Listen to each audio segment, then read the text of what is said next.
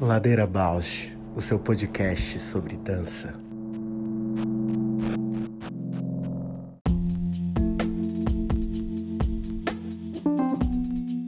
Olá, meu nome é Juliana Zelensky Alves. Sou bailarina, professora, pesquisadora, artesã e artífice da dança na infância.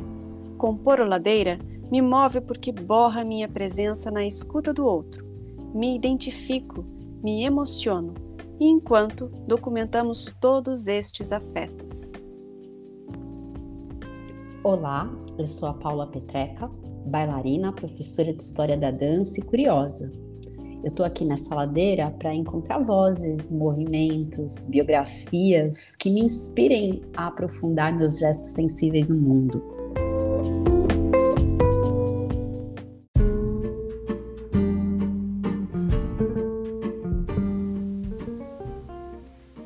Ladeira Bausch é um encontro semanal para mover pensamentos de corpo. Um podcast que se propõe a horizontalizar a dança na sua vida para a dança horizontalizar você. Toda segunda-feira, um novo episódio com temas para dar voz a uma dança mais perto de você, contando o que nem sempre vai para a cena, sem glamour e sem mito.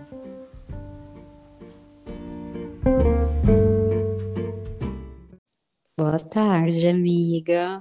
Boa tarde, amiga. Tudo bem? Tudo e por aí. Uns buraco negro e outras um, uns vulcões, assim. Bonita, agora nem tinha pensado que ia falar isso, mas essa sensação de que algo sai de dentro, assim, é, com dor, né, com efervescência, com uma certa lucidez que dói, Uhum. Ao mesmo tempo que modifica os terrenos, assim, né? Modifica a, a paisagem de como você se vê e vê o outro nas relações. Nossa, já começamos profundo. Mas essa dor da lucidez ressoa muito aqui. É, né?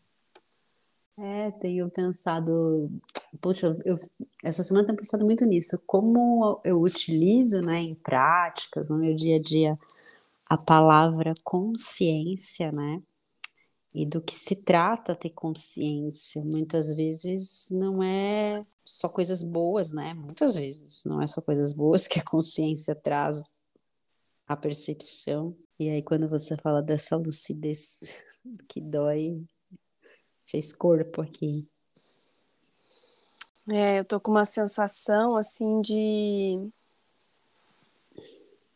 é, horas também tanto tomar cuidado comigo mesma assim de coisas que eu posso provocar a mim mesma e que só depois que eu vou me dar conta e como estar atenta a esses tropeços que vai acontecer inevitavelmente que eu não vou conseguir controlar tudo isso, mas que eu preciso considerar que o mais atento possível pode ser melhor para mim, assim. Uhum. E ao mesmo tempo observar que que às vezes algumas relações elas elas não vão deixar de existir e às vezes eu vou encontrar substituições para elas e que às vezes elas não são tão positivas elas estão dentro de uma toxicidade estrutural minha e que eu preciso ter consciência delas, uma consciência de que elas existem, elas não vão deixar de existir, mas como que eu posso lidar da melhor forma com elas para que eu não me maltrate, né? Nossa, amiga, para a vida toda, né? Para a vida toda, porque acho que numa infantilidade a gente acaba trocando mudando uhum. de lugar, se afastando e depois se depara com elas de outra forma, embirrando, compensando, né? E entender que elas vão continuar existindo e que estar certo disso é comprovação ou liberdade de que você só tem como agir diante disso, né? Desse saber, assim. E que a gente não tem controle, né? E que quanto mais a gente se afasta, menos encara e amadurece a, a questão, né? O confronto. É, não tem controle. Essa semana também eu fiquei pensando muito, né? Eu sou meio darwinista às vezes, já briguei com essa teoria.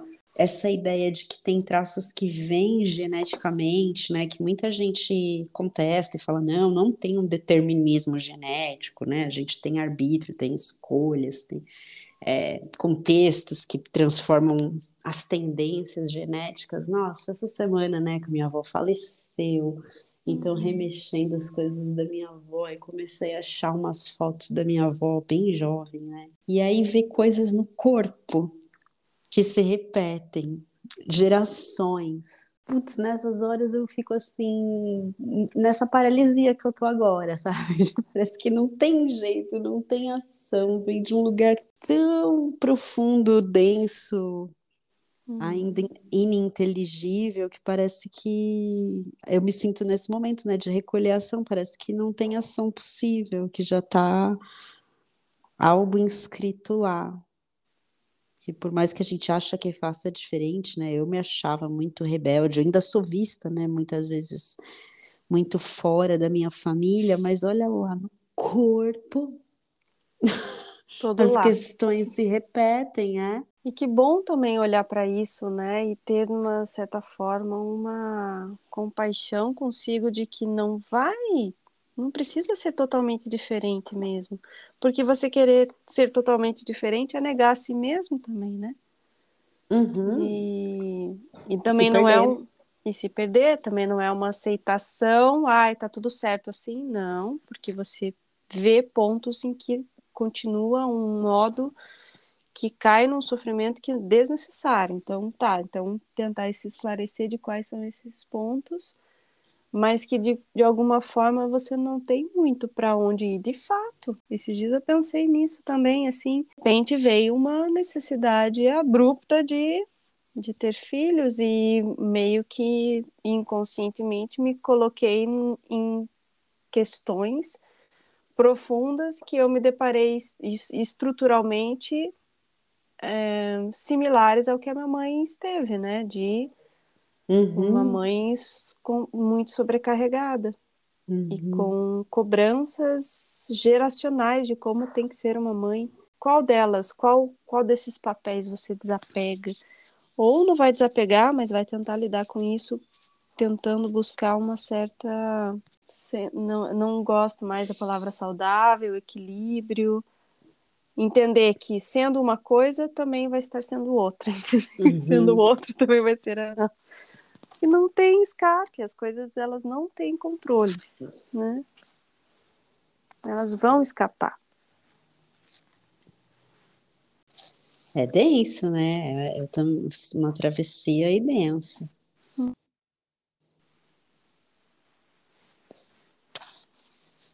Isso é muito transformador, né? Assim, eu acho que isso faz da, da nossa humanidade algo as partes boas da humanidade, né? Que, que temos hoje, assim, como história, como continuidade, como. é darwinista. Darwinista, né? Nem sei se a evolução é progresso. Mas... É, desenvolvimento, sei lá. Algo que se aprimora, né? Tem não não dá para negar que existe um aprimoramento. Se esse aprimoramento é construtivo ou destrutivo, é aí que está a questão. Vai, ser sempre, acho que as duas coisas. Mas que você tenta estar construindo, vai também estar tá destruindo alguma coisa. É, talvez agora ouvindo assim essa perspectiva do aprimorar, construir, destruir. Hoje eu também conversava muito com a minha professora de yoga, né? Tipo, não tem só avançar, caminhar para frente. Tem muito que as coisas recuam, né? Eu tava falando com ela, nossa, senti que minha prática recuou esse mês, tô péssima, não sei o que. Ela falou, mas é isso, né? A gente precisa de alavanca, precisa voltar às vezes para seguir.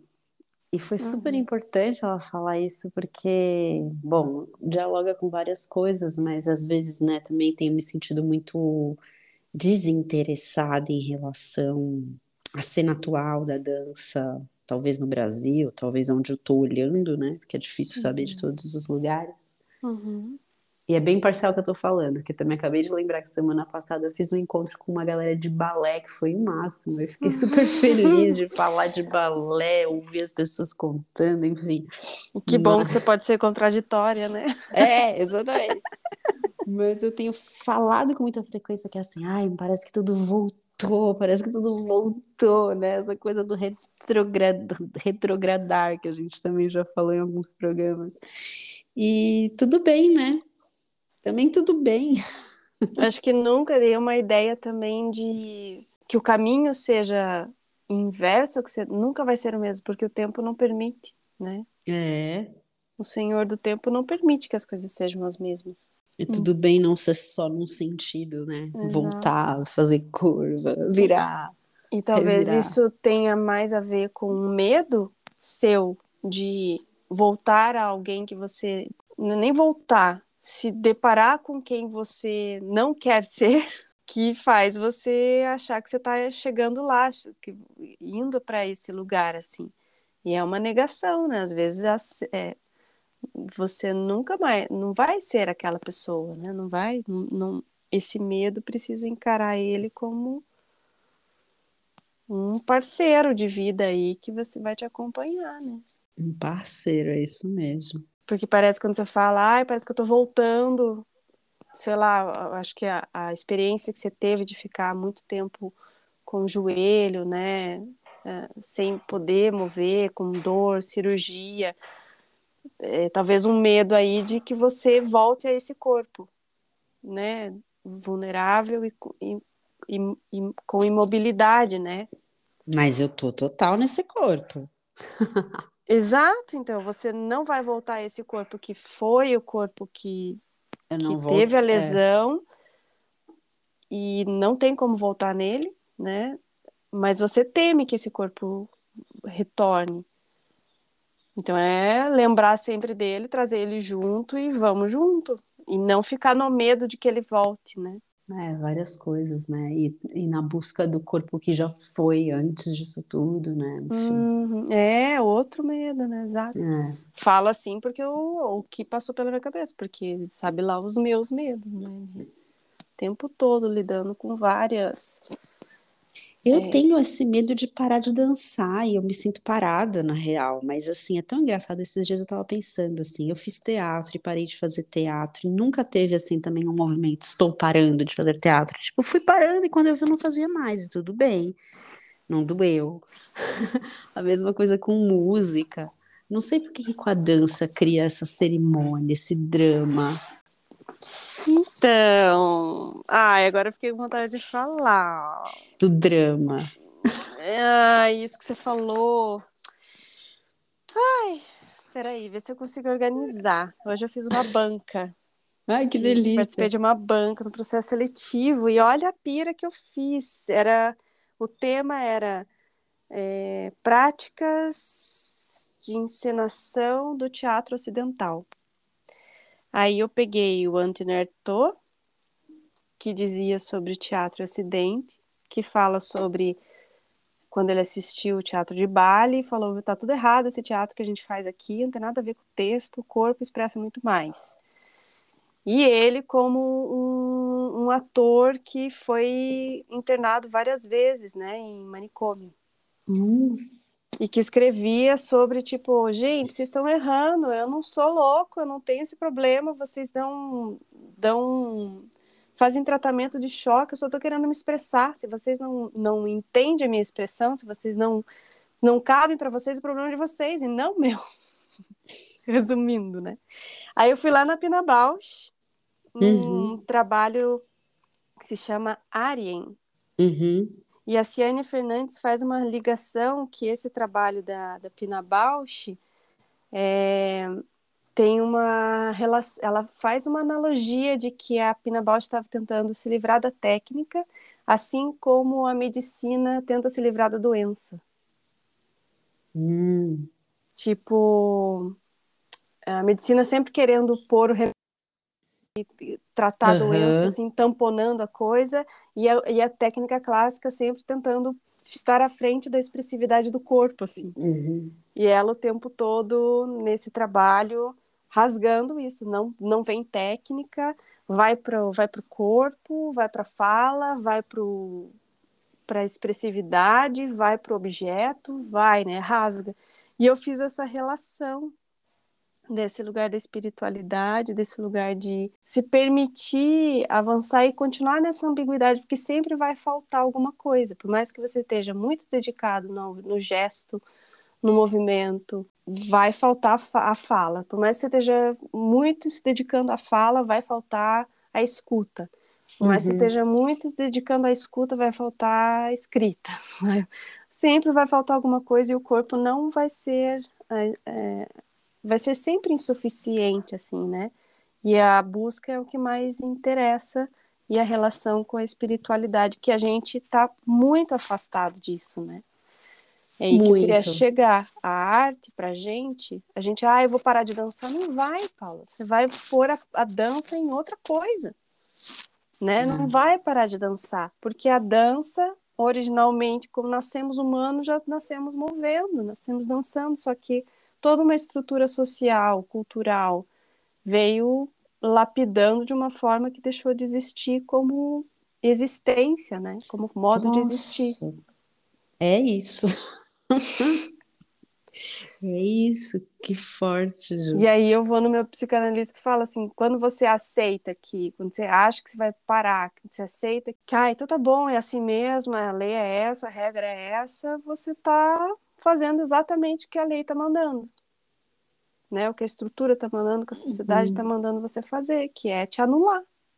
Melhor parar de existir mesmo, é isso mesmo, porque e aí que é um, um, estado constante e revolucionário, né? E agora fez o total portal com, com a nossa convidada de hoje, assim, né? Desse hum. lugar de parece que tem coisas acima que vão te dirigindo para a impotência, né? E aí você hum. vai se perdendo da sua potência, né? Se uhum. resignando porque é exatamente tudo o que querem, né? Tudo, a toda estrutura, é exatamente isso, que você seja pianinho. E quanto mais anulado possível você fica, mais é, impotente e a serviço dessa estrutura você vai estar, né?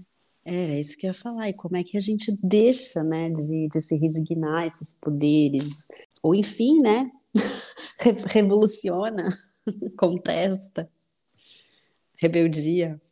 Bom, agora eu vou ter que falar que hoje a gente vai uhum. falar com a Samira Marana, uma bailarina lindíssima, entre outras coisas, mas uma bailarina lindíssima que eu conheci, bom, em vários projetos, mas a gente trabalhou juntas numa escola em Santo André, Escola Livre.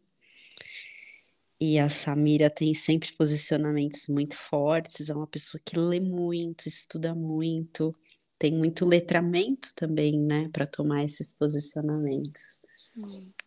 E nos últimos tempos ela tem, a gente tem conversado, né, muito sobre como o nosso mercado de trabalho e as relações de trabalho estão organizadas de um jeito que é péssimo, de um jeito que não pode mais ser do jeito que é. Não favorece nada. Né?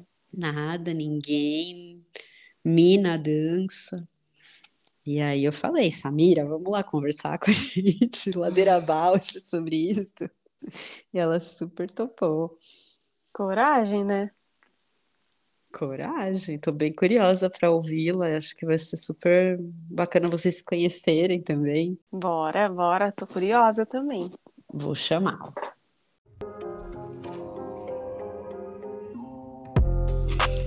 O Ladeira Bausch tem uma parceria com o portal Mude. Você pode seguir a gente por lá e acompanhar as novidades sobre dança exclusivas desse portal. Se você tem interesse por uma parceria com o Ladeira, manda sua proposta pra gente. ladeirabausch@gmail.com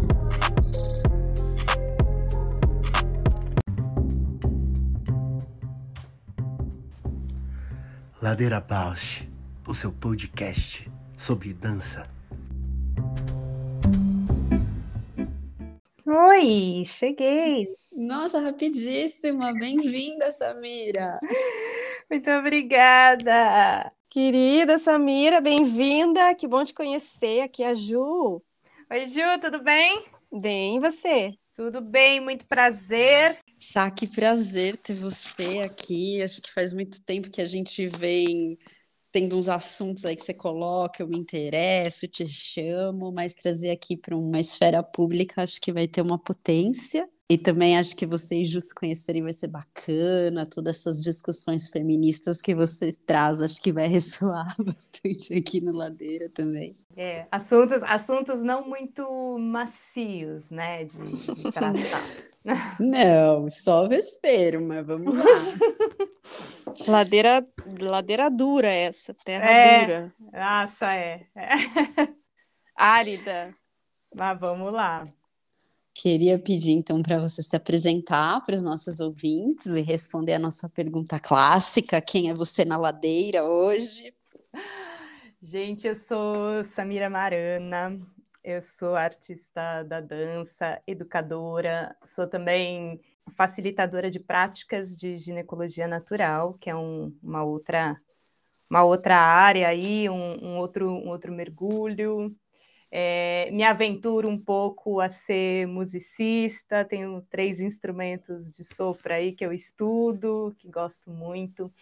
É, atuei em algumas companhias em São Paulo e emendando a pergunta onde eu sou na Ladeira Bausch, eu sou uma pessoa é, que vem de alguns projetos de, de longa duração e bem consistentes que foram desmontados não só pela, pelo momento político é, a nível nacional que a gente está vivendo de desmonte da cultura, mas como a nível é, interno dos próprios projetos estarem é, se desmontando um pouco e aí eu na ladeira Bausch me sinto rolando de cabeça para baixo, porque eu não, não, não tive muita escolha nesses processos, né? Então agora vou me reconstruindo, estou me recompondo a partir de, de trabalho solo e tô, tô aqui tentando caminhar e,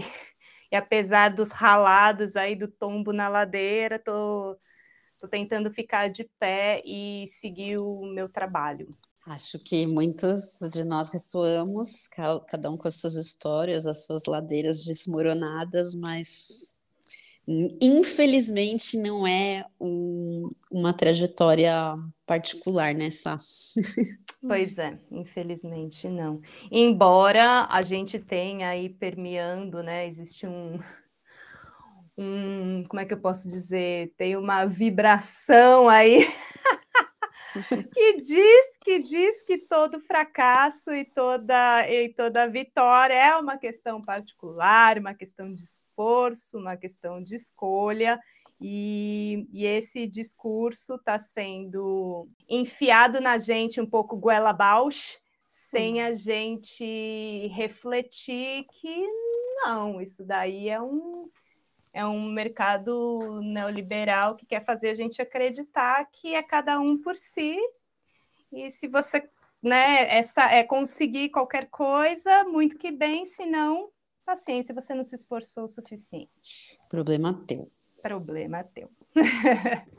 Sá, tem uma, uma, uma fala tua que tem sido recorrente, que toda vez que eu te ouço falando a respeito, eu falo, nossa, que clareza, eu já te ouvi falar mais de uma vez sobre isso e sempre aprendo quando te ouço, e aí acho que um desejo de te ouvir falar aqui na ladeira é expandir essa tua fala, que eu sei que ela chega longe, que é como você estava observando, né, a maneira como as relações de trabalho estão organizadas na dança, e que problemas que você está vivenciando, observando e sentindo, né, que não estamos sozinhos nesses problemas, que você uhum. pode aí pontuar para a gente sobre dança e trabalho. Acho que é o primeiro convite aqui para se jogar na ladeira com a gente. É, eu, eu acho que tem um, um, ponto que eu, que eu sempre falo e que ele não é de agora. É, eu venho observando há muito tempo, né? Mas são muitos anos vivenciando essas experiências, observando, e agora,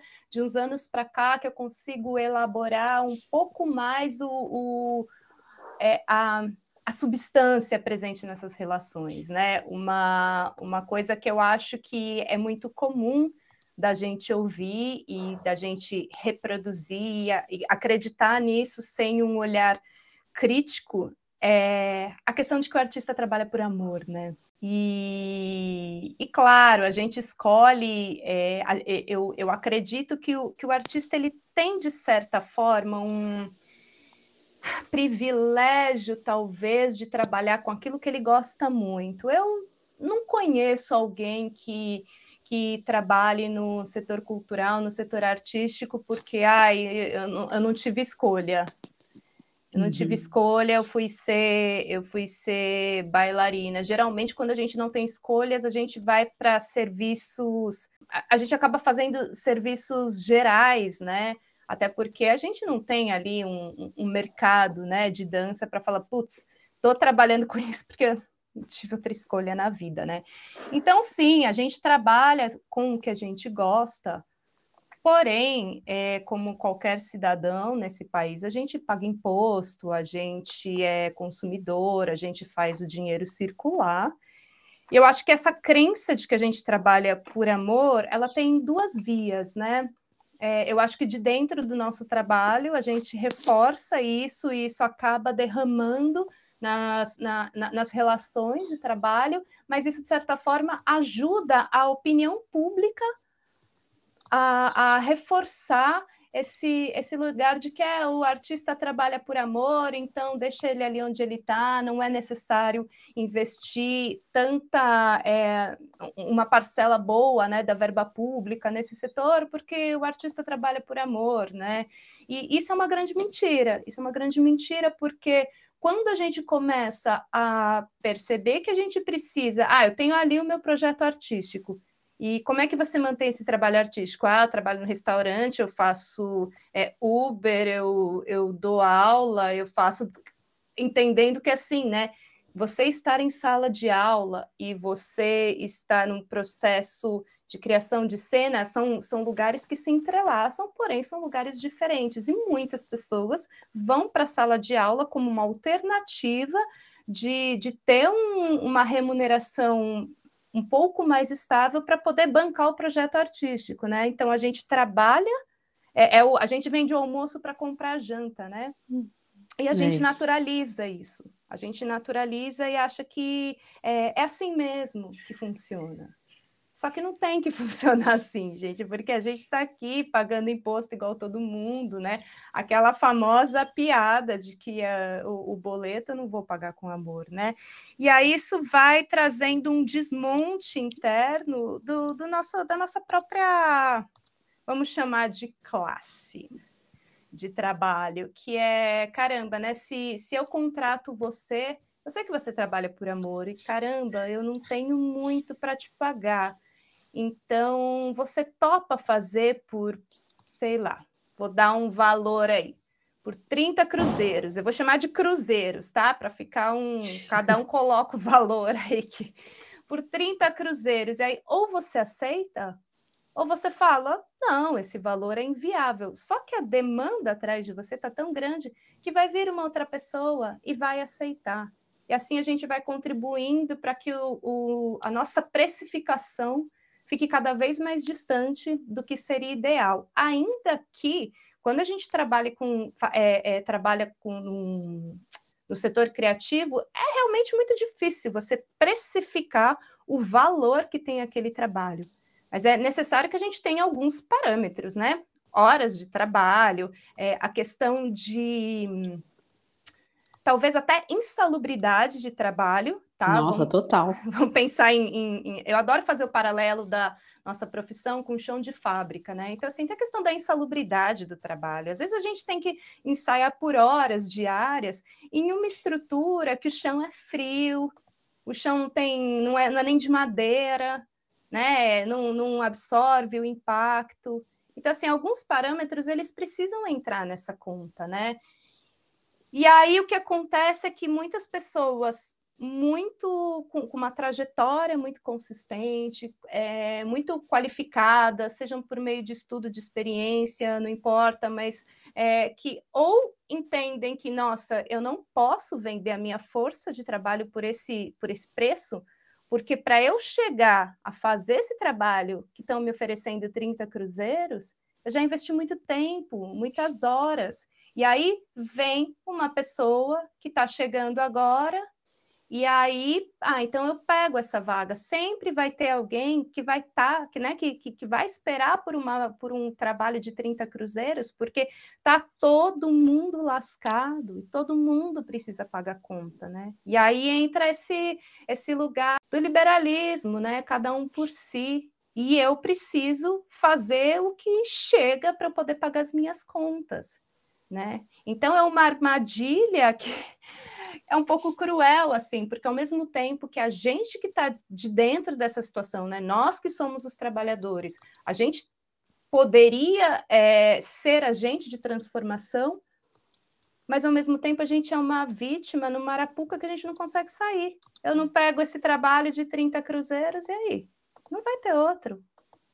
Né? Porque afinal o artista trabalha por amor. Mas para mim, o, a questão que, que fica. É, me cutuca muito, é muito incômodo, é como esse lugar do artista trabalha por amor, a nível de opinião pública e aí investimento público, e aí vem toda aquela aqueles aquele senso comum, né, de, de, de da Lei Rouanet, ou de eu já ouvi, uhum. por exemplo, de, de pessoas que não, não, não têm nenhum conhecimento com relação à dança, quando eu digo conhecimento, é não, não consomem esse tipo de atividade cultural, né? Ouve ali uma música no Spotify, vê filme ali na, nas plataformas e tal, mas não consome dança, dizendo, ah, você, né, já ouvi diretamente para mim, você é contra o livre mercado porque você não quer perder a facilidade com que você ganha dinheiro do governo. Uhum. Né? Facilidade. A facilidade. E aí tem. E aí, e aí uma implicação disso é, né? Como que a gente pode ser agente transformador desse lugar estigmatizado de que a gente trabalha por amor, para que a opinião pública vá mudando, mas ao mesmo tempo a gente tem que fazer esse trabalho interno com os nossos próprios colegas de trabalho que também entendem que é assim mesmo, a gente tem que ralar, a gente tem que dar o sangue, a gente tem que trabalhar a qualquer momento, né?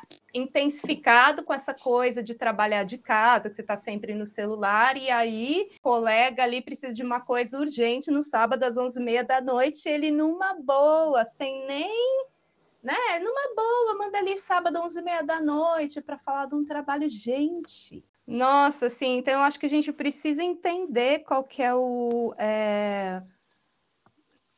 É, é assim, né? A gente é trabalhador, a gente é trabalhador, né? A gente não.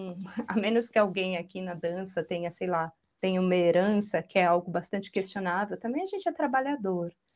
Né? Então, assim, a gente precisa ter um, um espaço, um respiro porque não dá mais para ficar trabalhando por amor e a gente está com a nossa força de trabalho disponível a qualquer momento, a qualquer hora do dia, por horas intermináveis, porque é assim mesmo. Não, não é assim mesmo e está na hora de, de não ser mais assim mesmo, né? A gente precisa colocar um, um, um limite de tudo, de horário, de, de, é, de demanda, e aí a gente cai naquela armadilha, né? Tá, mas se eu não fizer assim, como é que eu conquisto aquela migalha disponível ali, por exemplo, uhum. por meio de um programa de ação cultural? É, é muito vespeiro. Nossa, questões preciosíssimas que essa tua fala já trouxe, mas você citou aí o, né, um termo, entre aspas, que eu acho que valeria a gente se debruçar sobre ele, que é essa consciência de classe como você também bem disse, tendo em mente que a gente não tem um mercado de dança, né? Que os nossos empregadores, as nossas instituições não são é, especuladores, investidores, não há um mercado. Então a gente está num contexto onde toda a hierarquia social da nossa classe é feita dessa, desse chão de fábrica, né? Algumas pessoas vão ocupando lugares de liderança, mas se, se esquecem, será? Não sei de onde vieram. Como que você vê essa questão da classe? É, quando eu penso nessa hierarquia, assim, é, eu acho que é muito eu acho que é importante pontuar duas coisas aqui, né? Existe a, na, aqui no meu entendimento, né? Uma coisa é uma hierarquia de função para fazer uma coisa funcionar, uma estrutura funcionar.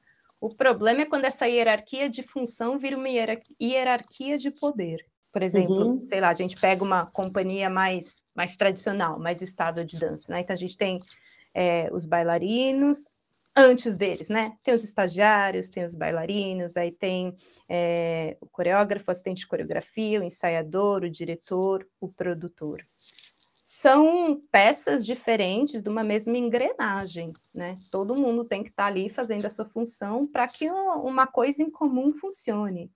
E essa hierarquia de função, ela acontece pela, pelos papéis papéis necessários para fazer aquilo funcionar. Então, por exemplo, você pega um diretor, uma diretora, existe um, um lugar diferente do bailarino que está olhando um, né, o funcionamento geral da coisa.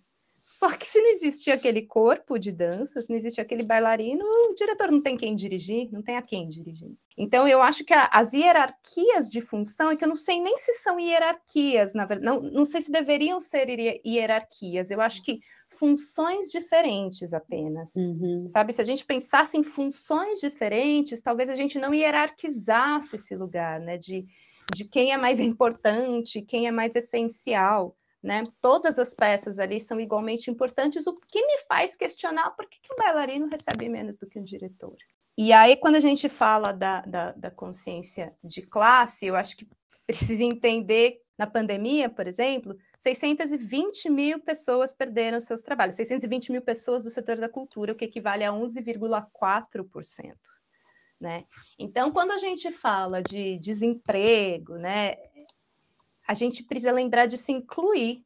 Uhum. Embora, como você já tenha falado, não existe um mercado de trabalho, logo não existe emprego.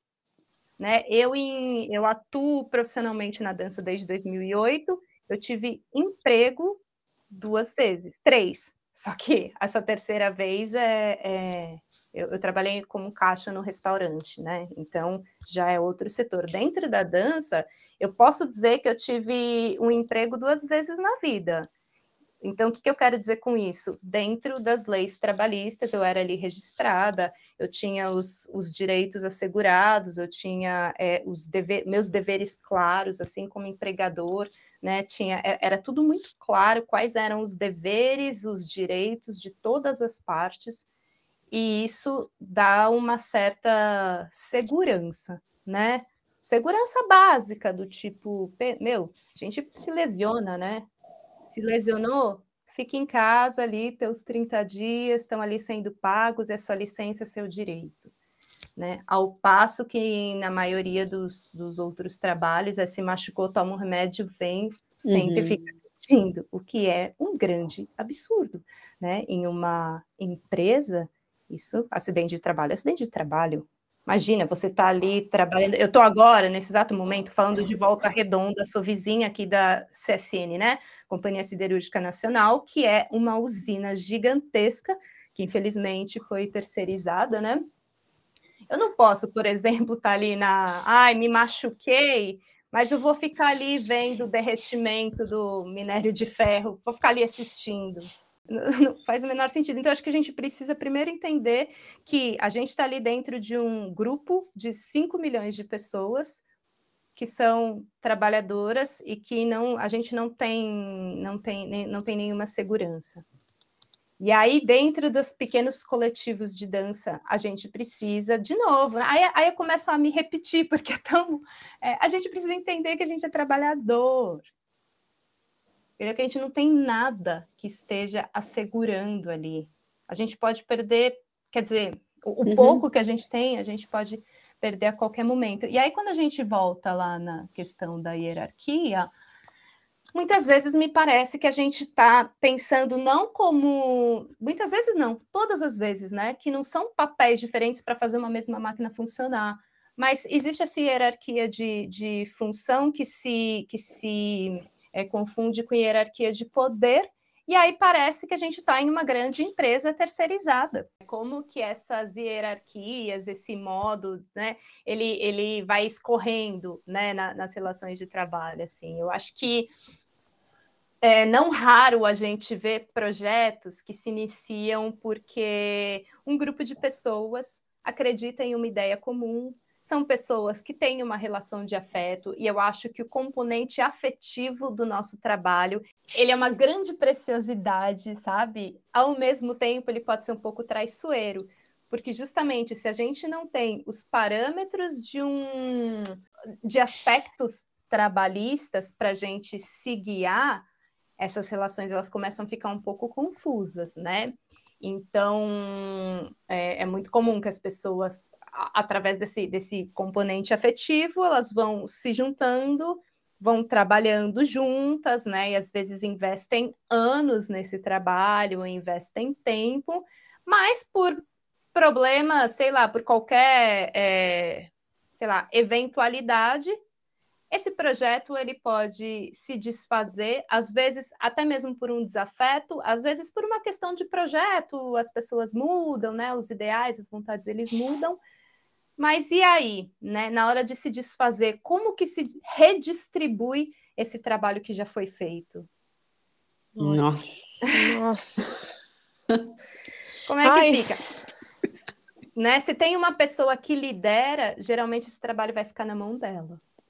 E aí, sem a gente. E ela ter... pode até continuar com outras, né? Que é tipo... Uhum. Exato, elas continuam com outras que, que pegam o bonde da onde as outras pessoas pararam, né? Então, assim, pessoas que constroem uma trajetória de anos, de repente elas se veem sem nenhum poder de, de distribuição igualitária de um trabalho que já foi feito, esse trabalho ele fica na mão de uma pessoa, né, que, que continua de outras maneiras, mas é, e aí a gente não consegue nem conversar sobre essa possibilidade, porque o componente afetivo ele é o que costura, uhum. foi da onde começou. E também não raro esse componente afetivo ele acaba né, se, se pulverizando.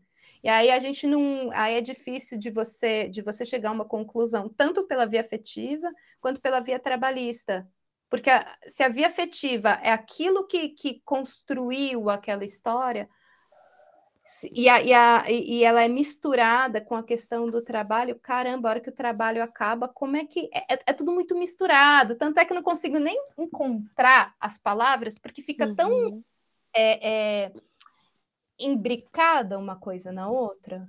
É, é, por isso que eu falo, né? É, eu acho que é muito natural, é, é, faz completamente parte do nosso do nosso ofício, esse componente afetivo mas ele acaba fazendo a gente esquecer que a gente está trabalhando. Nossa, Samira, tudo tão importante, acho que a gente não vai dar conta só nesse episódio. Por favor, uma vez por Samira, mês. Samira, parte 2. uma vez por mês a gente tem que falar, porque olha, eu quero, nossa, vários pontos. Primeiro que a tua fala me lembrou muito da nossa conversa com o Jorge Alencar e o Neto Machado, com a Biblioteca de Dança, que eles colocam essa, né, eles vestem a camisa de arte da trabalho e colocam o trabalho deles dentro de espaços públicos, culturais, dentro de horários comerciais. Uhum. E o trabalho acontece ali como... É, como trabalho. Como trabalho, né? igual ao bibliotecário, igual ao segurança, igual ao, ao administrador, igual aquele que vai ali pegar um, uma, um volume de livro, né? Um, um livro. Tem o seu trabalho e vai ali pegar o, o livro. Então, uhum. é um tipo de trabalho de dança coreográfico que está se apontando, que não necessariamente é, um, é uma referência, mas não necessariamente todos os modelos precisam ser assim, né? Todas as obras precisam ser assim, mas que esse trabalho levanta essas questões de questões trabalhistas mesmo, né? Uhum. Questões de que é um trabalho, é, toca nesse lugar de que você fala de que não é só por amor, né? Outra questão é essa é, um dado que hoje saiu uma reportagem de que aqui eu sou de Curitiba, né? E aí tem o Teatro Guaíra e hoje saiu uma reportagem de que o Guaíra está afadado a acabar. Ai. Porque tinha 367 funcionários no início de 1990 e hoje tem apenas 115 funcionários. Um abismo, porque à medida que esses funcionários não vão sendo renovados e vão ficando só aqueles provisórios, né? Isso vai dando indício de que não está tendo valor, não está tendo reconhecimento, a verba cada vez menor e isso tem, né? Tende a se acabar mesmo, assim, né? Então, isso numa instituição pública, uhum. que isso que você falou de uma companhia, né? Que pode ser por um contrato afetivo, né? De um afeto e que em algum, alguma medida aquilo se escapa e, e deixa, de, deixa de existir, né? Ou existe aos trancos e barrancos, sempre tentando manter, de certa forma, o patrimônio cultural que aquela companhia ergueu, né? E aí eu tenho a pergunta que é assim, como que você tem essa lucidez? Qual que é a tua prática para em, em, conversas, em estudos, em sei lá, como que você tem essa lucidez de chacoalhar algo, algum discurso e ver ali, opa, aqui tem coisa errada, porque você é da dança também, né? Então, como que você enxergou que essas coisas estavam estavam estranhas assim? Eu acho que eu já rolei muita ladeira abaixo nessa minha caminhada. É, eu tenho alguns exemplos práticos. Na verdade, assim, eu tenho um milhão de exemplos, tanto vividos quanto vivido por alguém muito próximo, ou mesmo que histórias que eu já ouvi contando, né? De ah, aconteceu com fulano, né? Aconteceu com, ter, com uma terceira pessoa. A primeira vez que, que isso a, aconteceu comigo já tem mais de uma década aí essa história. E na época existia o prêmio Klaus Viana, né? E eu prestei uma audição para uma companhia que já tinha um tempo de, de estrada ali de existência. É, eu, eu, vou ser bem detalhista nessa história, porque eu acho que ela também traz outras, outras reflexões, né? Mas era, era uma vaga para a mulher, uma vaga para o homem e duas vagas de estagiário. E aí eu entrei nessa vaga de bailarina, na audição, e aí tinha um combinado, né, do cachê, de acordo com o prêmio Klaus Viana, acho que tinha mais algum outro edital, alguma outra verba ali envolvida. E, e a pessoa é, é, que dirigia, ela acabou fazendo um remanejamento de verba para contratar uma, um estagiário a mais tinha gostado muito de uma terceira pessoa, né, para essa para ser estagiária. E aí ela, enfim, trouxe essa pessoa. E aí eram dois projetos: circulação de um espetáculo que já existia e o outro era montagem e estreia de um outro espetáculo. Para esse segundo espetáculo, todas as pessoas estagiárias é, iriam participar, o tempo de ensaio era o mesmo, e aí um belo dia a pessoa que dirigia falou, reuniu as mulheres, tá? Isso é, é um dado muito importante, reuniu as mulheres que trabalhavam, que eram duas bailarinas, duas estagiárias, e falou: Olha, eu estive pensando aqui que é, uh, tá todo mundo trabalhando, todo mundo participando, as estagiárias vão dançar o próximo espetáculo, então eu acho justo que é, todo mundo recebe igual.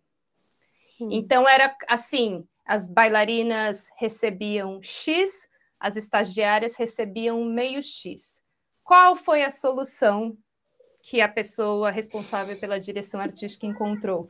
Vou tirar um quarto de X das duas bailarinas e dar este um quarto de X para cada estagiária. Logo, todas vão receber três quartos de X. eu sei essa história, toda vez que eu escuto eu fico muito puta. Né? Não é surreal isso? E só com as e, mulheres, né? E só com as mulheres. E assim, eu detectei na hora, né? Sabe quando você fala, opa, oxi. Tá, então assim, a primeira questão, né, é, ainda tem uma continuação, tá? Mas até aí, né?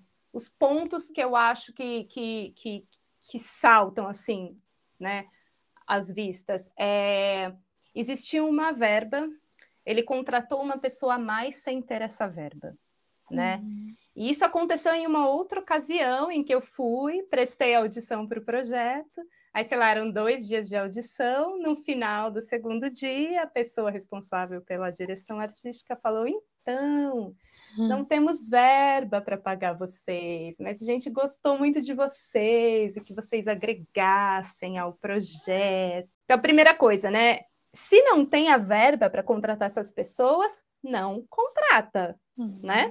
Segunda coisa, foi acordado verbalmente um, um, valor de, adoraria chamar de salário, só que não, um, uhum. um, um, acordo de cachê. E aí, onde que eu aprendi com essa história, né? A gente não, não, não faz um acordo, não existe contrato, não existe sequer um e-mail. É só um, um acordo verbal. E aí, depois fica a palavra da base, do chão de fábrica, contra a palavra do topo, né?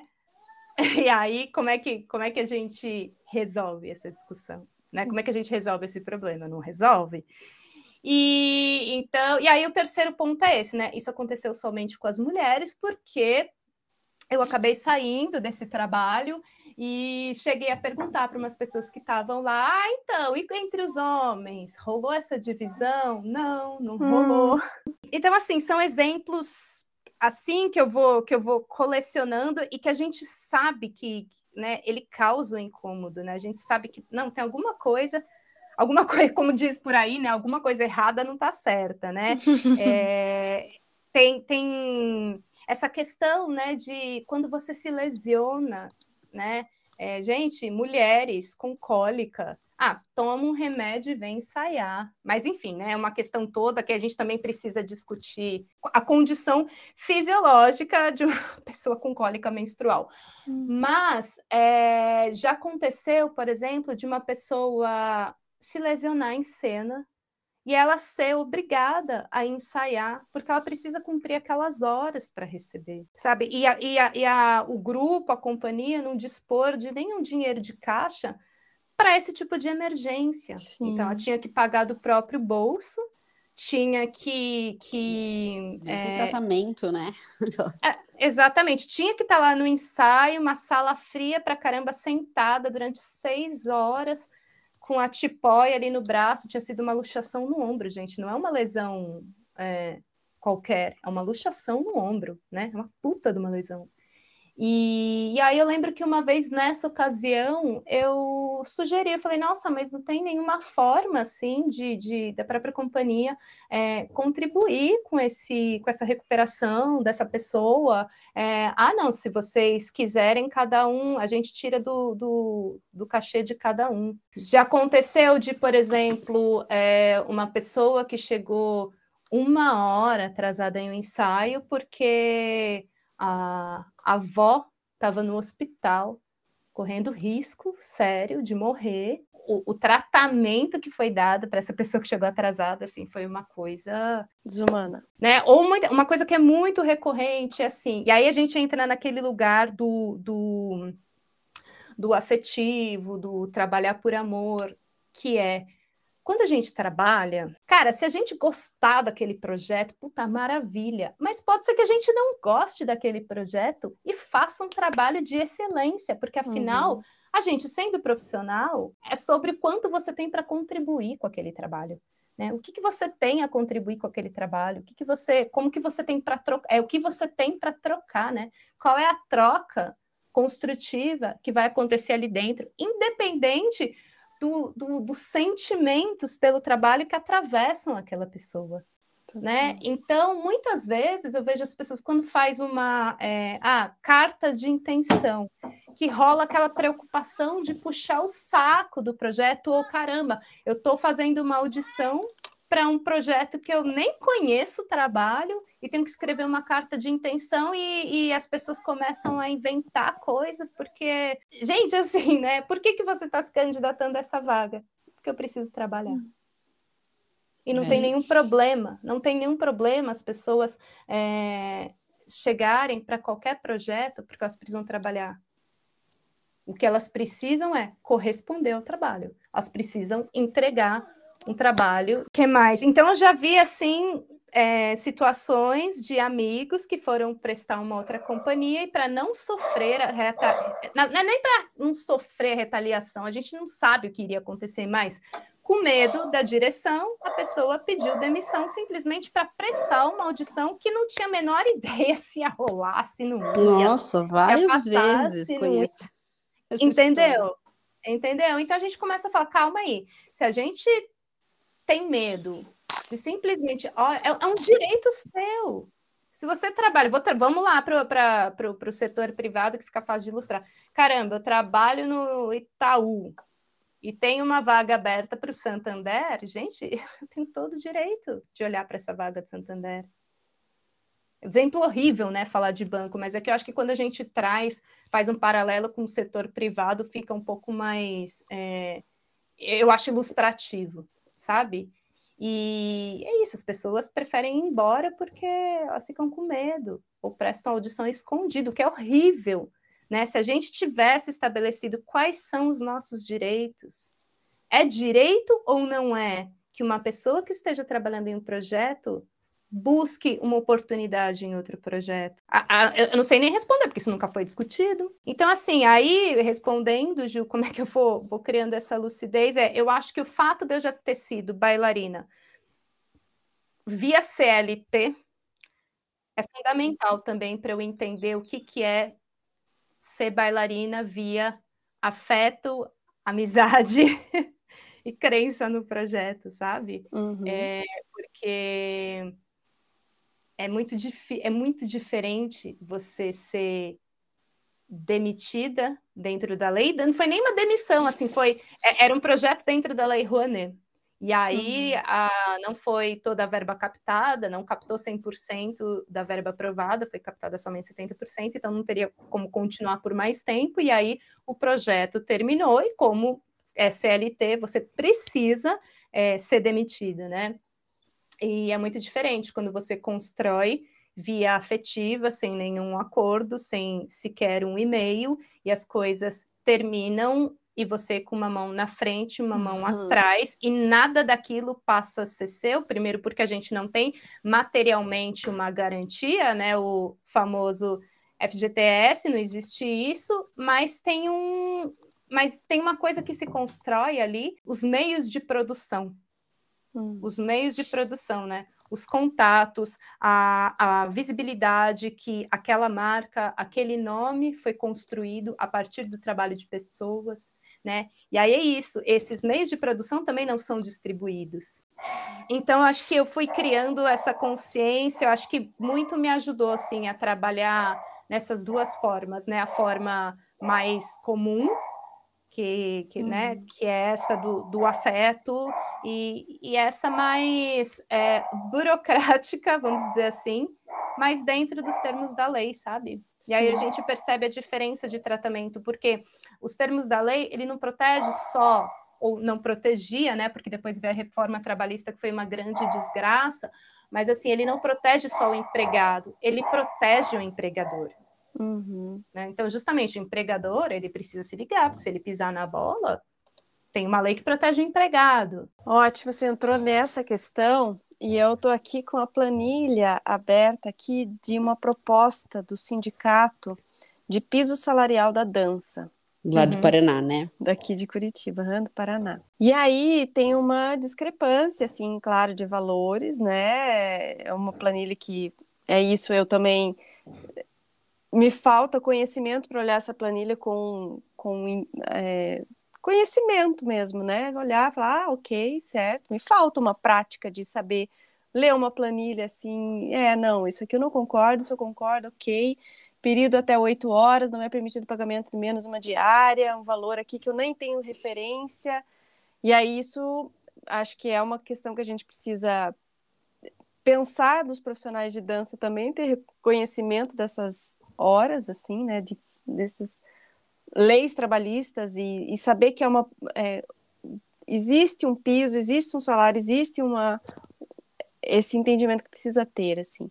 hora de trabalho em academias é muito diferente de outras outros tipos de e isso é uma coisa que daí você falou dessa ó tem aqui aulas e ensaios com hora é, trabalhada CLT tudo discriminado assim então são coisas que que a gente não tem muita referência não tem é muito primário ainda essas, esses conhecimentos Sim. e eu queria que você, não sei, a gente precisa conversar, é reunião, precisa colocar no sindicato, isso precisa vir à tona de que maneira, como que a gente começa a encarar isso assim? Qual, qual é a mudança? Qual é o meio de mudar assim essas, esse modo de se comportar profissionalmente na dança? Uhum.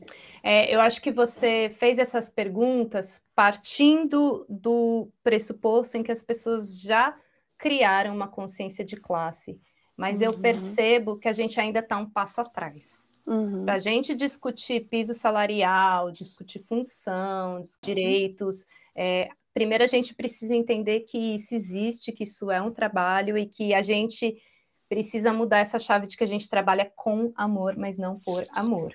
Por amor é uhum. trabalho voluntário. E então eu acho que a gente primeiro precisa entender é, é, é isso, né? Que lugar que a gente está. A gente é uma classe trabalhadora né? A quem que a gente está a, a, quem a gente está servindo, né? A gente é protagonista ali no, no palco, a hora que fecha a cortina, gente. A gente, inclusive, está mais marginalizado que um funcionário terceirizado aqui da siderúrgica, né? Uhum. Então, eu acho que a partir do momento que a, que a gente, né, partindo aí desse lugar que você está fazendo a pergunta, né, já estamos cientes de que somos uma classe trabalhadora, é, primeiro, né, a gente vê, por exemplo, a Dança Se Move em São Paulo, que está movendo, junto com o poder público, junto com vereadores, um projeto de lei para a classe de dança. Mas, por exemplo, dentro de um mesmo coletivo, eu, eu, eu nunca pensei, por exemplo, nunca passou pela minha cabeça pedir para o produtor, deixa a gente ver a planilha de gastos. Uhum. Sabe? Na verdade, na verdade, já aconteceu uma vez. Acho que aconteceu uma vez. Mas assim, a gente tem noção, a gente saber o que acontece, como é distribuído aquele, aquela verba, a gente uhum. começa a criar autonomia. Inclusive porque na hora que um projeto né, sofre um desmonte, a gente tem que começar tudo do zero, a gente precisa saber, por exemplo, fazer um orçamento quando você vai mandar um edital.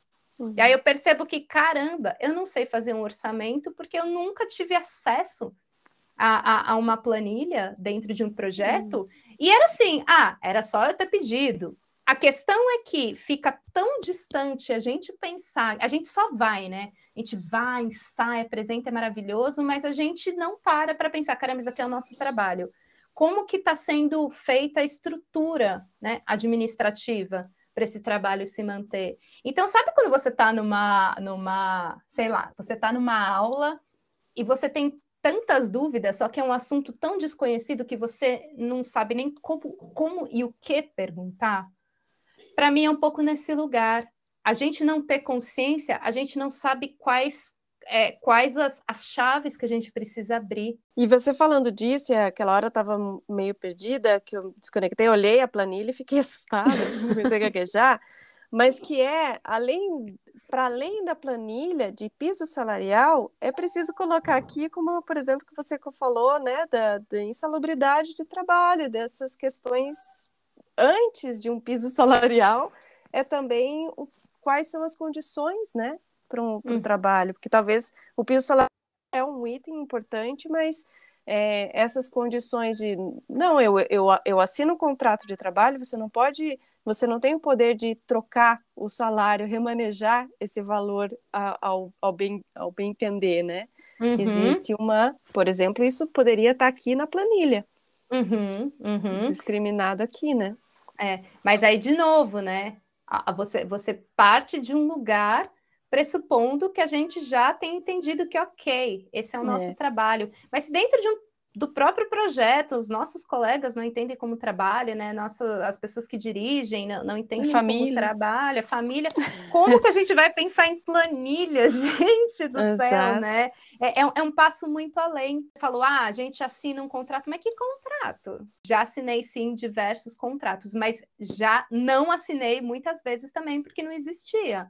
Uhum. Né? Então, assim, que seja minimamente documentado, bota num, num, num, num e-mail. E se assim, se não existe uma lei, né, parâmetros para a gente se assegurar, que, se, que seja criado naquele pequeno núcleo as regras ali, né? Uhum. Para que você tenha claro, que, vamos fazer um regulamento interno, para que todo mundo saiba, todo mundo tenha acesso aos mesmos, aos mesmos conhecimentos, assim, né? Uma coisa, por exemplo, que eu nunca tinha parado para pensar. E aí, depois que eu sofri vários cortes involuntários, eu comecei a pensar, né? A questão da propriedade intelectual, né? O que, que é isso? Como funciona? É, eu sei que acho que no, no audiovisual existe uma, um, um, regulamento ali sobre a questão da propriedade intelectual.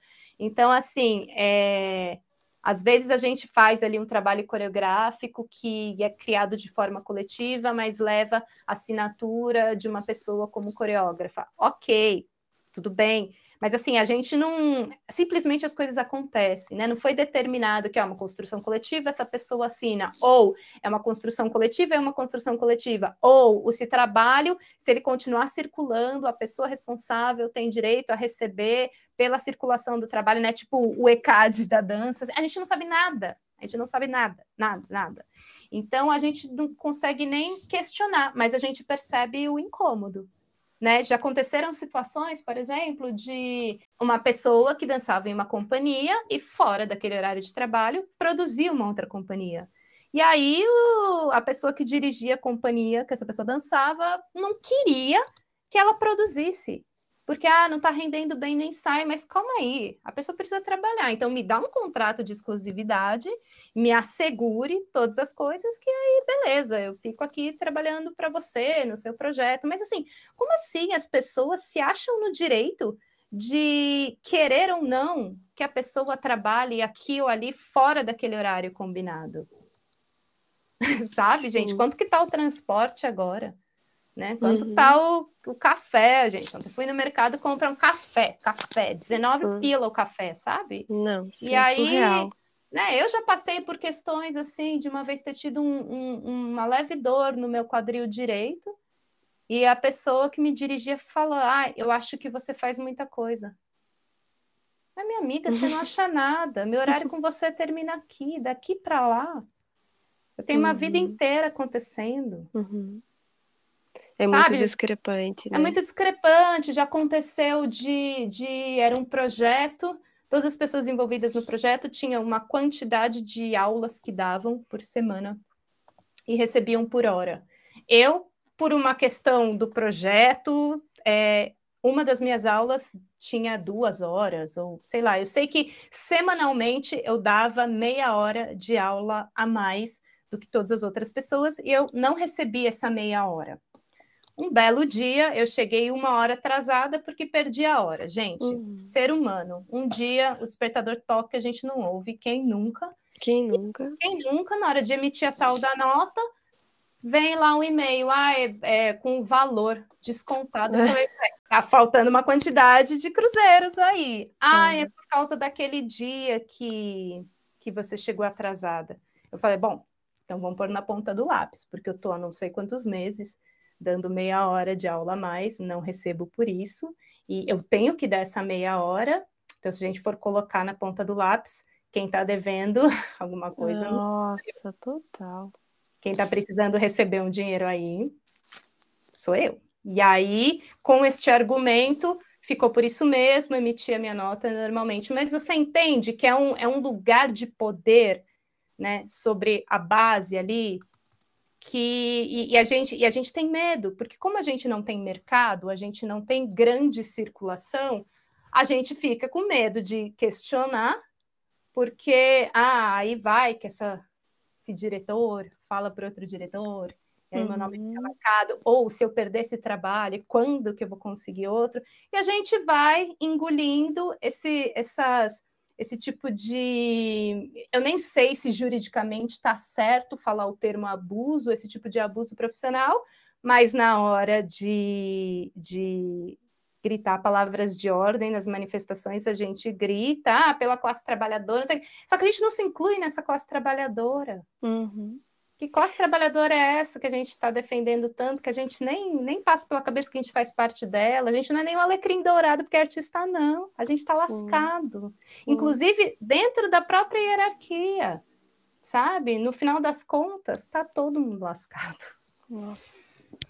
Olha, Samira, já desde já já já falei, vou repetir, muito importante. Eu acho que o Ladeira tem conquistado esse espaço de democrático de escuta e de fala, e assim, a tua fala é muito relevante, muito pertinente. Que bom que outras pessoas vão ouvir e espero que a reverberação disso seja muito positiva, ampla e crie novas conversas, assim, né? Para esse amadurecimento de, de, classe, assim, né? Consciência de classe. Pedido para você fazer uma audiodescrição de como seria essa consciência? Como que a gente chega nessa consciência de classe? Nossa, eu acho que eu cheguei é, nessa consciência de uma maneira muito ruim, né? Que foi tomando, é, foi tomando muita porrada, assim, né? Por meio dessas, dessas experiências. Mas eu acho que tem uma coisa também que me toca muito, é eu pesquiso uma dança chamada Gambut, que é uma dança sul-africana. É, na verdade, uma dança do sul do continente africano, porque né, algumas é, já foi reivindicada a origem, por exemplo, em território moçambicano, hum. é o que a gente mais ouve falar é território sul-africano, mas enfim, ela é uma dança que surgiu de, um, de uma luta de classes. Uhum. Né? A, a, África do Sul ela é um, uma região muito rica em minério, em ouro e diamante, principalmente, e existiu uma grande, né, durante um tempo, foi é, é, final do, do, do século XIX, assim, foi a principal atividade econômica em que os, os é, colonizadores holandeses recrutavam é, as pessoas, tanto da África do Sul quanto dos países vizinhos, para trabalhar nessas minas, né, em condições extremamente precárias de, de trabalho, né? Tem um componente racial, mas eu, eu, eu, eu sempre tendo a pensar que todas as opressões elas não são um fim em si, né? Elas são um meio.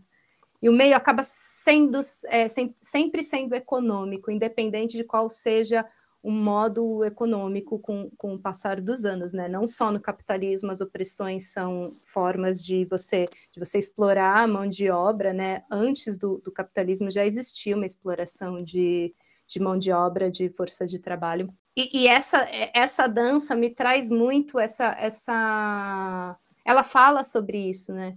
Sobre a, a, a exploração do trabalho, a precarização do trabalho e estando aqui também numa cidade é, siderúrgica, uh, em que foi palco de uma das principais é, greves de, de trabalho, que foi a greve de 88, eu começo muito a, a cruzar, sabe, esses dois assuntos. Esse lugar que eu estou uhum. agora, que é que é mergulhado nessa história sindical, e essa dança que é mergulhada nessa, que surge inclusive desse, dessa classe trabalhadora, né? É um grande levante. Para mim, essa dança é um, é um grande é, levante da classe trabalhadora, né? É, é, muito simbólico que isso tenha virado uma dança e que eu pesquise essa dança. Eu, eu acho que tem algumas coisas que atrapalham um pouco esse nosso caminho de, de da gente se conscientizar enquanto, enquanto classe trabalhadora do setor cultural que é a instagramização de tudo, que é uma grande vitrine liberal, né? Fica todo mundo, cada um no seu quadradinho, fazendo o seu corre, né? vendendo a sua força de trabalho gratuita para uma plataforma é, privada, de um, de um empresário estadunidense, né? Então, a gente está sempre vendendo a nossa mão de obra para os Estados Unidos, está sempre alimentando esse imperialismo, não temos muito como correr disso, embora acho que a gente teria, por exemplo, eu acho.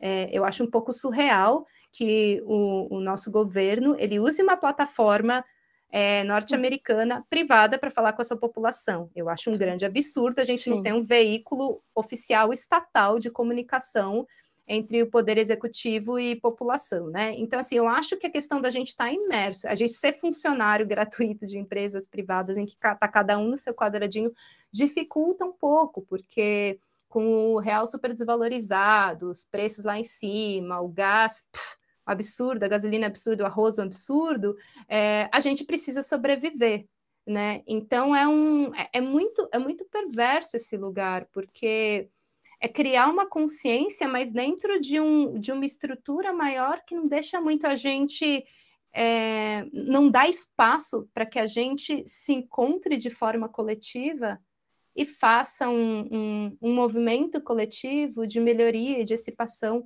de emancipação pela classe trabalhadora, né? A gente vê com esse movimento de terceirização de empresas, de, de empresas né, metalúrgica, siderúrgica, como a, a, a, terceirização desarticula a classe, porque, meu, se eu perder essa boquinha aqui, eu tô lascado. Sim.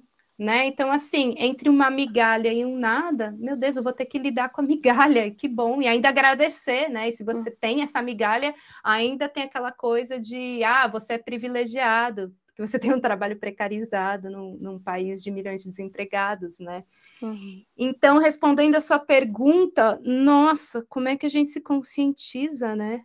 Tá, essa dança, ela é feita com EPIs, né? Equipamentos individuais de proteção, então, botas de borracha, capacete, às vezes luva, que eram materiais usados debaixo das minas, e ela consiste em um, eu gosto de chamar de um, um, um código corporal e sonoro, né? É uma dança percussiva que você usa o som da, do contato da tua mão com a bota, do pé, palma. É, é uma dança muito, muito simples. Ela acontece não em um eixo vertical absoluto, pois você precisa estar com as suas mãos no mesmo nível da sua.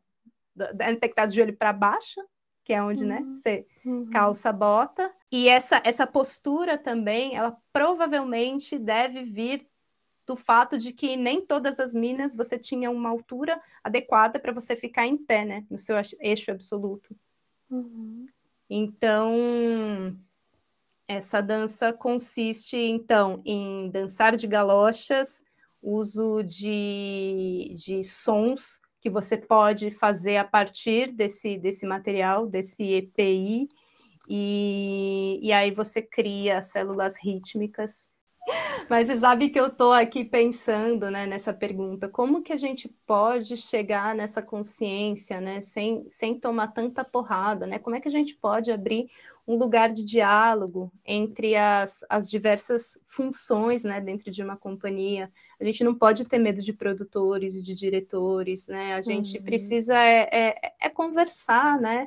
Agora, tem coisas que eu acho que são super possíveis, né? A gente parar de fazer contrato verbal. Vamos pelo menos ter um e-mail documentado ali, né? Vamos fazer acordos claros, acordos nítidos, né? para não ficar não ficar dúvida. E sempre que existir uma dúvida, existe um, um guia ali comum uhum. para todo mundo, para que se possa negociar, né, se for o caso, mas a partir desses acordos pré-estabelecidos, para que os acordos não mudem no meio do caminho, para que você não seja dispensado com uma mão na frente e outra atrás, e você não tenha nenhum acesso aos meios de produção, né, aquele socialismo tão desejado, que nada uhum. mais é do que todo mundo ter os mesmos acessos para trabalhar.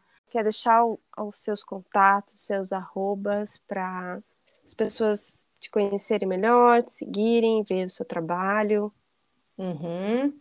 o meu Instagram é arroba S-A-M-E-E-R-A Marana. Samira Marana. Samira Marana é meu nome com I, mas o meu arroba é com E-E, tá? Tá. E tem um Samira com I, traço Marana no Medium, que eu gosto muito de escrever. Sou filha de pai e mãe jornalistas e sempre que eu posso, eu também elaboro muito essas, esses pensamentos na escrita. Vai, vai ser um prazer receber as pessoas nessa plataforma virtual que é o Instagram, que é a rede social. Agradeço muito pelo papo. Eu acho que a gente nem, é, nem começou esse assunto, né? Acho que é um assunto muito, muito extenso, é, muito, muito longo. Eu acho que a gente também precisa discutir formas de prevenir né, algumas algumas ocorrências, né? Só que a gente também só vai saber, só vai prevenir e saber conversar a respeito é, e reparar se a gente começar a falar sobre esses, apontar, né, quais são essas situações que a gente não uhum. pode mais tolerar, né? Porque se a gente fica com medo, se a gente fica em silêncio, meu, aí a gente não vai saber onde é que tá, né? Então, Exato. Então, assim, a gente precisa começar a falar sem medo, sem medo, né? Caramba, isso aqui dá para melhorar, né? Porque além dos problemas, é importante que a gente aponte as soluções também, né? A gente aponte as soluções. Então, eu acho que a gente começar a uma consultoria, né? Uhum. Uma consultoria, falta uma consultoria para gente que é profissional, entre aspas, estou fazendo aspinhas aqui com os meus dedos, porque é isso, né? Se a gente não tem mercado de trabalho, nem profissão existe. Então, mas a gente, enquanto profissional, aqui com os dedinhos mexendo, é, precisa dessa consultoria, ao mesmo tempo que quando a gente trabalha a formação de público, eu acho que a gente tem também aí uma grande oportunidade de começar aos poucos plantar essa semente do que, que significa você trabalhar né, no setor cultural. Né? Acho que a formação de público ela passa não só pela familiarização, né, sei lá, instrumentalização daquele público com aquela obra, mas ele conheceu os bastidores, né? Saber que aquele aquele artista que está lá ganhando os seus 500 reais, uhum. ele faz parte de uma cadeia e que quando um artista conquista um PROAC, tá? Não estamos aqui falando de dinheiro de prefeitura, de milhões de reais para um show, mas quando né, tem, um, tem um, um valor ali, sei lá, tem o exemplo do PROAC, um PROAC de 150 mil. É, existe uma cadeia né, de, de produção ali. O setor cultural ele gera emprego. Né? A gente precisa é, ajudar a, a diluir esse senso comum que foi colocado e que é e que é repetido diversas vezes, né? Como foi falado para mim diretamente por um, por um familiar que ah, eu sou contra o livre mercado porque eu não quero perder o dinheiro fácil que eu ganho do uhum. imposto dele, né? Mas quando eu faço um projeto, quantas outras pessoas né, estão. não E, e para além das pessoas que estão recebendo dinheiro né, pelo trabalho que fazem, mas quanto que esse projeto ele atinge pessoas, porque essas os editais de fomento, fomento. cultura, uhum. é, eles são muito mais sobre a viabilização do projeto cultural do que sobre o seu o seu cachê, que também é, é um grande problema, Porém, é isso, é um dinheiro público, a gente não pode tratar o dinheiro público como dinheiro privado, né? Então, eu economizo, economizo o máximo que dá para eu conseguir é, poupar para mim, para o meu bolso, o máximo possível, né? Aí a gente tem que fazer essa matemática também do quanto que a gente precisa trabalhar de uma forma justa, honesta, digna, minimamente digna, ao mesmo tempo a gente tem uma responsabilidade com esse, com esse dinheiro público. Uhum. A gente tem uhum. uma responsabilidade de devolver esse, esse, esse projeto, né? Muito mais sobre contra, a, a contrapartida.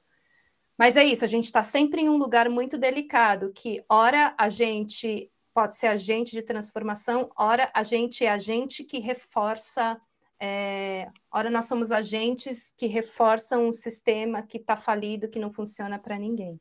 É muito difícil, porque você tem que sempre ficar combatendo, né? Estruturas que já estão respondendo com o poder, né? E aí a gente cai em lugares, por exemplo, na virada cultural, né? Que teve aquela denúncia de que a, a, a, a, prefeitura contratou uma empresa terceirizada que pagava uma diária de 60 reais para pessoas em situação de rua, para trabalhar sem EPI, montando palco e tal. E aí a gente vê nos né, comentários: ah, artista tem que boicotar. Cadê os artistas boicotando? Peraí. A gente precisa é, é questionar os responsáveis por isso. Os artistas não são responsáveis, né? Sim. E se a gente boicota, a gente também perde. Então a gente fica no meio de um, de um fogo cruzado, que é ao mesmo tempo, claro que a gente não pode, não, não, não, a gente não pode consentir que a gente esteja trabalhando em uma cadeia de produção em que a base está se lascando, né? Mas assim, a população precisa entender que o poder público precisa responsabilizar por isso, hum. e não o hum. artista. Claro que estamos aí também fazendo um recorte de, de uma maneira simples, vamos falar de cachês honestos né? Uhum. Mas a gente precisa sim saber de onde que está vindo, como é que está vindo, de que forma que a gente ocupa essas poucas oportunidades. Então a gente fica em um fogo cruzado, que eu acho que é super estratégico no final das contas, para fazer a, a população sempre atacar o artista, sempre atacar o artista, e o governo atual delira cada vez que um artista que não esteja a favor dele é atacado, né? Então, a gente precisa ficar atentos também. Como eu já disse, fica o convite para umas próximas conversas, que eu acho que esse tema precisa mesmo de muito diálogo, muito aprofundamento e, e às vezes até falar uma coisa de cada vez, porque agora a gente foi com muita sede ao pote, né? Na é. conversa, né? É. E tentar construir, ser um que o Ladeira possa ser uma, um veículo aí de construir essa, essa consciência aí. É isso aí. Adorei estar aqui, obrigada por me receber e obrigada pelo trabalho que vocês estão fazendo. Ai, a gente que agradece, porque sem essas.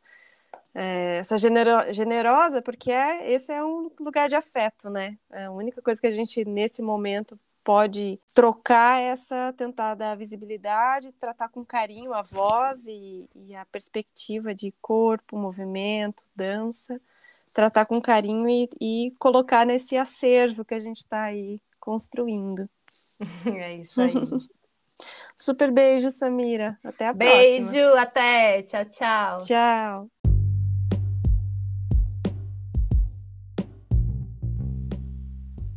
O Ladeira Bausch é uma produção independente por Deusas Produções. Curadoria, gravação, edição de som e capas por Juliana Alves e Paula Petreca. Voz da vinheta de Fernando de Proença. Produção fica a encargo de Moira Albuquerque.